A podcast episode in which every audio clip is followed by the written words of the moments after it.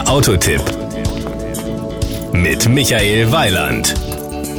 Woran denken Sie, wenn Sie den Namen Citroën hören? An den 2CV, bei uns eher als die Ente bekannt, oder eher an die legendäre Gangsterlimousine DS21, aufgrund der Schreibweise DS auch Göttin genannt? Kleine Besserwisserei für Nicht-Franzosen, die Buchstaben D und S zusammen ausgesprochen, ergeben das französische Wort DS und das heißt übersetzt Göttin.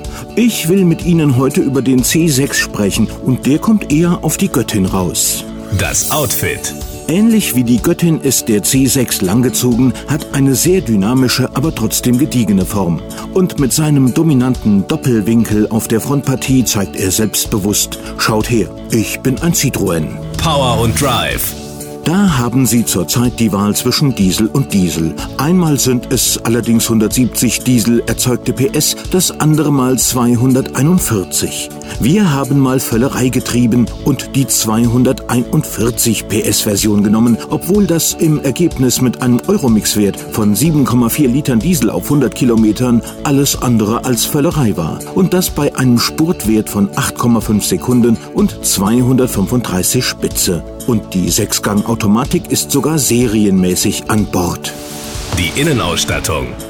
Ausstattungslisten haben eigentlich alle Autos. Manche sind allerdings sehr kurz, manche andere dagegen sehr lang. Bei den sehr langen wiederum muss man unterscheiden, bei wie vielen Punkten ein Preis dahinter steht und wie viele serienmäßig sind. Der C6 hat schon in der Basisausstattung Business, Sie haben richtig gehört, damit geht es los, überwiegend serienmäßige Features. Und viele von denen wären bei dem einen oder anderen Premium-Hersteller alles andere als preiswerte Optionen. Die Kosten.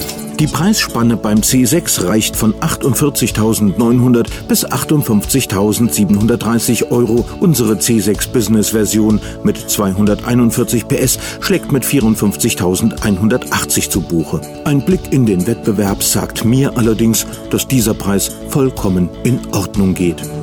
Das Gesamtbild. Ich werde dem C6 jetzt mal ein Kompliment machen, das auf den ersten Blick gar keins ist. Wenn auf dem Wagen statt Citroën beispielsweise Audi stehen würde oder BMW, würde der sich verkaufen wie geschnittenes Brot, weil er einfach gut ist. Das war ein Beitrag von Michael Weiland.